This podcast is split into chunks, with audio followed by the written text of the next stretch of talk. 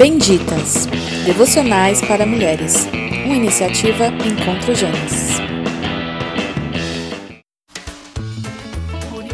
Oi meninas, essa semana nós estamos falando sobre oração e hoje é sexta-feira, o último dia de falarmos sobre isso, então eu quero te encorajar a orar o tempo todo. Bom, se a oração é comunhão com Deus, então ela pode acontecer de muitas formas, né?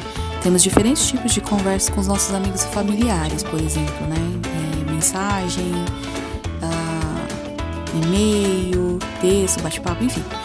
Uh, da mesma forma, não podemos é, tentar encaixar Deus em cada dia, sabe? Pois isso significa interpretar a vida de oração como algo diferente do restante da existência. De fato, o perigo surge quando você pensa que a vida de oração é algo separado. E não. Para o filho, tudo procede da comunhão com o Pai, como a gente viu na quarta-feira, né? E assim deveria ser conosco também.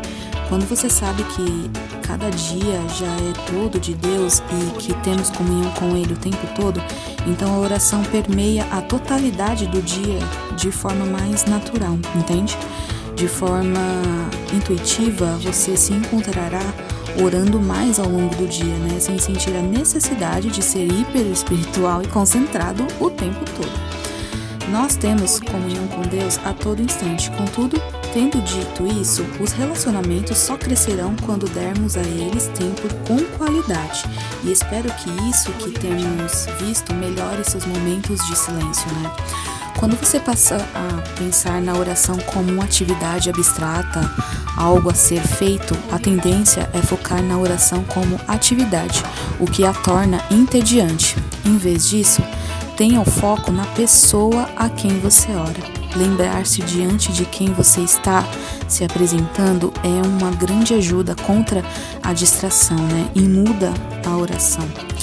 Isso é justamente o que acontece em Salmos. Os salmistas muitas vezes interrompem as, pe as petições para falar da fidelidade e bondade do Senhor, né? Assim deveríamos fazer nós e nos concentrarmos de novo em Deus. Assim teremos a oração fervorosa e procedente de coração, do coração, né? E também não ia precisar um, a gente todo dia assim.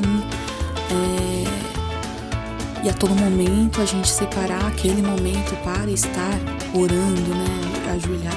Eu não tô falando que a oração que você tira um momento separado, né, do resto do seu dia para o Senhor seja ruim, mas eu quero te encorajar assim a você estar fazendo qualquer coisa, mas orando, entende? Ah, para nós assim, por exemplo, a gente está lavando uma louça e tá ali orando.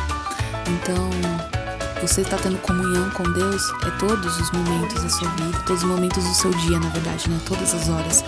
Então, você pode estar orando limpando a casa, você pode estar orando no secreto, no joelho, já no seu momento que você separou, mas você pode estar orando no restante de tudo que você está fazendo. Então, hoje é, eu estou te encorajando a fazer isso, porque você vai orar melhor e você vai dessa forma é, glorificar o Senhor e ter comunhão com Ele todos os momentos do seu dia. Amém? Então reflita sobre isso e até semana que vem. E um beijão!